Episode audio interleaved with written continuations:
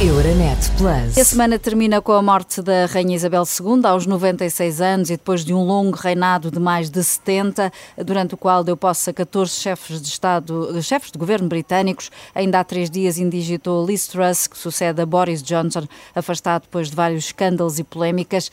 Mas vamos voltar à Rainha Isabel II. Que legado, na tua opinião, Olivier, é que a Rainha deixa? É, sobretudo, eu acho que ela deixa a imagem de uma pessoa que hoje em dia o perfil eh, já não há tantas assim pessoas hoje em dia nos governar. Não há tantos. Não é uma figura de respeito. Quem é que não respeitava a rainha? Podemos não gostar da monarquia, isto é outra questão. Uh, pessoas que gostam, outros que não gostam, mas quem é que não respeitava a rainha? Eu acho que, afinal, pensando bem, é que no mundo em que tudo vai a mil por cento, ela funcionava como uma espécie de farol no meio da tempestade. Uhum. E isto resulta imenso. Mas se me permitem uma história engraçada uh, isto, uh, sobre a rainha, uh, porque ela sabia, era uma pessoa muito protocolar, ligava muito ao protocolo, não é bom? Uhum, e claro. há uma história extraordinária com o presidente francês, na altura Jacques Chirac, e ele é exatamente o contrário. Bom, mas o contrário mesmo. Informal. ui, mais do que isso. Bom, e um dia eles estão em Londres e, e, e eles andam de cavalos, sabe aqueles cavalos e de repente, estão os dois, e de repente acontece um, um acidente, pode acontecer, o cavalo tem gases. O cavalo tem gases enormes, tipo uma loucura. E sabe o que é que acontece? A rainha, toda confusa, vira-se para Chirac e diz assim: oh, peço imensa desculpa. Chirac vira para a rainha e está desculpado, eu pensava que era o cavalo. Isto eu não resisti a contar essa história, mas agora sim, uh, tudo isto para dizer o quê? Que havia uh, uma relação muito boa, neste caso que é muito curioso, olhando visto de fora, a França tem imenso, tem alguns problemas diplomáticos de vez em quando com a Inglaterra, sim. mas não tinha com a rainha. Isto mostra, está que a figura que ela ultrapassava, eu diria, a própria ideia da, da rainha da, da Inglaterra. E tu, Begonha, que vives também numa monarquia, como é que é? o que é que destacas deste longo, longo reinado de Isabel II? Primeiro que, que ela era única, non é? Era única. E penso eu que a historia e o tempo dirá, mas acho que, que pode ser considerada como a mellor monarca de todos os tempos, polo menos dos tempos modernos, dos tempos contemporáneos, non é? Além de ter o máis longo eh, eh, reinado. Mas, eh, sobre todo, penso que vai ser moito, moito difícil para o seu fillo Charles, para o seu fillo Carlos III, eh, mm, ocupar ese espazo que ten deixado a súa mãe. Depois dunha grande muller, dunha grande raíña como foi Isabel II, eh, o, Carlos o ten moito, moito, moito difícil, porque foran tantos anos de historia, 70 anos, tanto, tantos asuntos controversos e depois tanta popularidade por parte dos británicos que eu non gostaba de estar neste momento eh, no papel do Charles, uhum. do Carlos Portanto, vai ser um papel difícil para Carlos III. Olivia, concordas? O que é que achas que vai acontecer agora? Vamos eh, ter uma continuidade na realeza britânica? Poderá haver aqui alguma, algum sinal de modernidade? O que é que te parece que, que vai acontecer agora com, com Carlos III no, no, no na família real, a liderar a família real. Para já o hino vai mudar, não? é God Save the King agora já. Exato. Já não, é, já não, é, já não será God Save the Queen. Uh, mas eu diria que eu acho uh, que numa primeira fase vai ser fácil para ele. Uh, porque depois é o choque, depois ele tem uma, um, alguma simpatia. No início foi complicado para ele, mas neste momento o povo britânico gosta, dele e cada vez mais. Uh, há sempre esta ideia, não é? Que aos 73 anos, já está finalmente, ele está, é o rei. Uh, mas eu acho, estou mais preocupado para o depois. Depois da primeira fase. Porquê? Porque ele fala mais. A força uh, da rainha Isabel era, era o seu silêncio.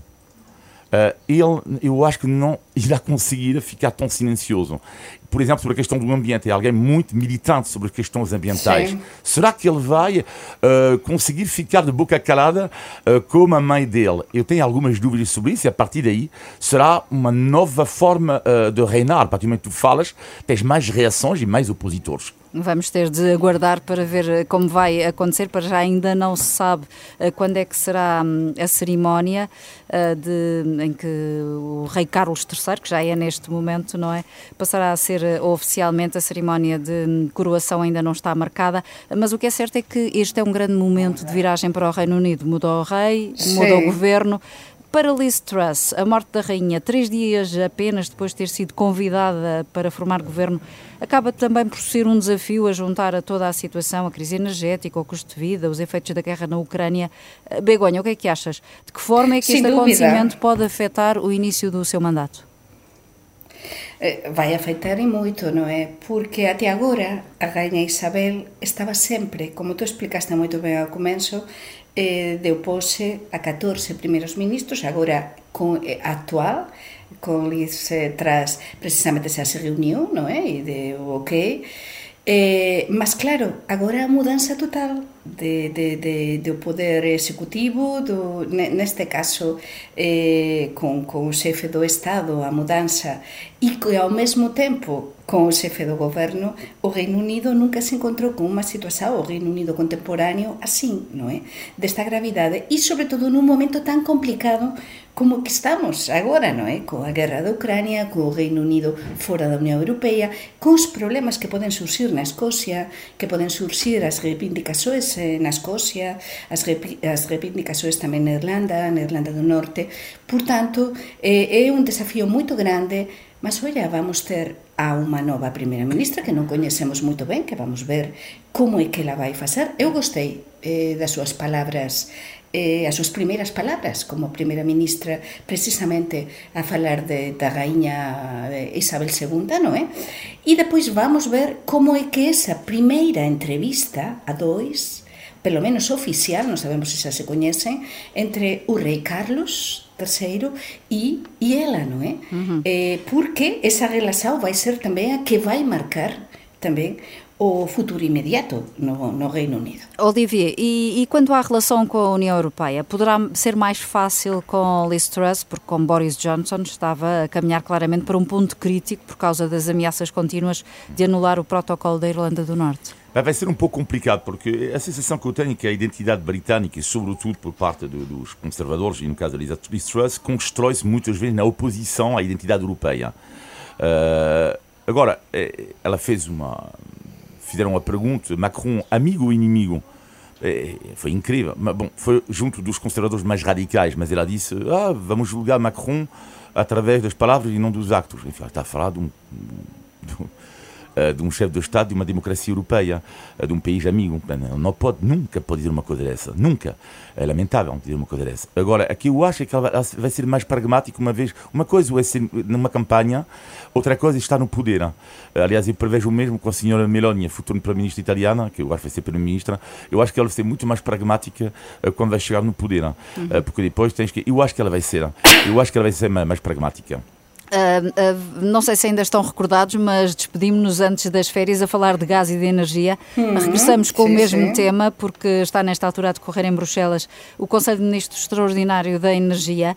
Os 27 têm na mesa de trabalho cinco propostas apresentadas pela Presidente da Comissão Europeia, três para entrar em vigor no imediato, e recordo muito rapidamente, uh, passam por limites ao preço a pagar pelo gás russo, um teto máximo para as empresas produtoras de eletricidade, com redistribuição dos lucros excessivos e o corte do consumo nas horas de pico.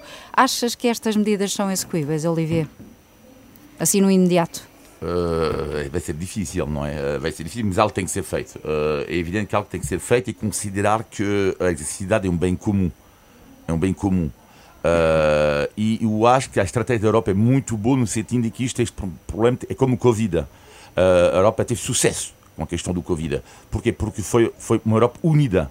Uh, e o mesmo tem absolutamente que acontecer com, com, com a eletricidade. Uh, Begonha, mas o presidente russo, entretanto, já, já avisou que se houver imposição de teto aos preços da energia, a Rússia vai deixar de exportar petróleo e gás. O risco é, é real, aliás, como se viu é, agora com, com é o fecho real. do Nord Stream. Será que a Europa está preparada para esta situação? Pois eu penso que non. Eu neste caso, sabe que sou unha grande defendo, eh, defensora da Europa e, e da Unión Europea, mas penso que neste caso pecouse de un bocadiño de insenuidade con o tema do, do gas ruso, como xa temos falado cá neste programa nos últimos meses. Por que? Porque a Europa ficou inicialmente parecía que o tiña todo solucionado, mas claro, que cando tens diante un animal político e un, e un animal da talla e capaz de facer cualquier coisa por ficar pela frente, non é? Neste caso do conflito bélico e a invasão da Ucrânia, como eh, o, o líder da, da Rússia, não é? como Putin, eh, realmente a Europa ficou por trás. Ficou por trás porque ele é capaz de tudo, já ameaçou e se acurtou e vai cortar. E então a Alemanha está numa situação muito delicada. Precisamente teve lugar uma reunião importante do, da que não se falou demasiado na imprensa portuguesa entre o primeiro-ministro espanhol, hum, Pedro Sánchez, e o, um, o líder da, da Alemanha, não é? O, eh, da, da Alemanha, o presidente alemão, o chanceler eh, alemão, precisamente a falar Eh, eh, do tema enerxético para criar esta alianza eh, se separar un bocadiño da política da França neste tema eh, eh, para tentar frenar eh, toda a problemática que surxe con, eh, con o corte do gas ruso. Porque a España igual que acontece con Portugal, eh, aínda que non teña tanta dependencia enerxética da Rusia, nos españois soubemos que como se cortaran as relaxoes, ou prácticamente todas as relaxoes con Arcelia, nos tiñamos moito gas que viña da Arcelia, non é? Eh, vamos ficar moito dependentes do gas, por exemplo, da Lituania, non é? Por tanto, há unha problemática que a Europa non sei se con estas medidas vai conseguir frenar, porque oh. todo vai depender do próprio Boris, eh, do próprio Putin, não é, do que ele faz. Olivia. Assim, a, a, grande questão aqui é uh, ceder ou não à chantagem de Putin, porque o Putin joga com, uh, com, os nossos nervos. Uh, e vejo à minha volta que as pessoas começam a ficar um pouco sério que o Putin está, pode ganhar, talvez, e posso, talvez, ganhar neste aspecto, que é as pessoas até que ponto vão defender sanções ocidentais contra a Rússia quando a fatura deles vai triplicar. Fatura de gás e eletricidade. Até que ponto? Uh, porque eles, uh, o risco é que as pessoas digam: mas isto não é a nossa guerra. Uhum. Nós queremos viver. Não? E ele acaba por, por, ganhar, não é? Mas, entretanto, a, a, Europa conseguiu, mais cedo do que o previsto, cumprir as metas de armazenamento de gás, não é? Temos, nesta altura, reservas de a rondar os 80%, mas que são claramente insuficientes para as necessidades do inverno, sobretudo se for Sim. um inverno duro e pesado, não é? Bruxelas tem de encontrar rapidamente mercados alternativos. Será que existem estes mercados alternativos, Olivier? Existem, mas não é, assim, para já não é de repente, não é? Aliás, não é por acaso que o presidente francês esteve recentemente na Argélia e uh, recebeu um responsável da Arábia Saudita. Uh, mas eu diria que neste Portugal momento. também esteve sim, em é, Moçambique. É, eu diria que neste momento, uh, a concordo plenamente com uma declaração, não sei se o Macron que disse isso, ou a Primeira-Ministra francesa, uh, mas concordo plenamente com a ideia que há, há uma das soluções, que é complicado, mas é, tem a ver com absolutamente reduzir uh, o, seu, o seu consumo. que, é, que é a melhor forma, de uma certa, de uma certa maneira, mudar os seus hábitos. Só que não é simples. Dizer, é, é, muito, é, é, não é simples. Quer dizer, quando o Macron vai pedir aos franceses para ter uh, o aquecimento ligado aos 19 graus, claro que para um português, um espanhol, um italiano, 19 graus pode parecer quentinho uma casa, mas com o frio que há em França ou na Alemanha, 19 graus, as pessoas não estão habituadas a isso. Uh, neste momento existem piscinas em França que já estão fechadas. Acabou. Diz, olha, ok, nós não temos mas, dinheiro para... Mas por isso, Olivier, mas por isso, Olivier, eh, neste caso desafío, Mais unha vez, non é? na pandemia o desafío esteve nos eh, a cidadanía, non é? nos cidadaos eh, con as políticas restrictivas dos países, os fexos, todo iso que, to, que nos vivemos, non é? as máscaras, todo iso, todo lado. Neste caso, máis unha vez, os políticos nos eh, poen sobre a mesa a responsabilidade nos e é verdade que vai ser moito difícil vai ser moito difícil porque vai ser un inverno frío, un inverno xelado non son a temperatura das nosas casas, vai ser xelado na nosa economía, vai ser xelado en todo, non é? Eh, no noso consumo, eh, no noso ánimo, probablemente. Por tanto, o Putin está a sair con a súa. O Putin nos está a conxelar. Entón, eses mercados alternativos, iso que eu dixía antes da Arcelia, non eh, eh, é? Eh, Arcelia é unha solusa, os países africanos son, algúns países africanos son unha solusa. Mas vamos esperar a que haja bom senso. Nós dependemos de do chantaxe, de, da chantaxe do, do Putin e o Putin está nas suas, nos tem nas suas mãos. Euronet Plus. Milano. Zagreb.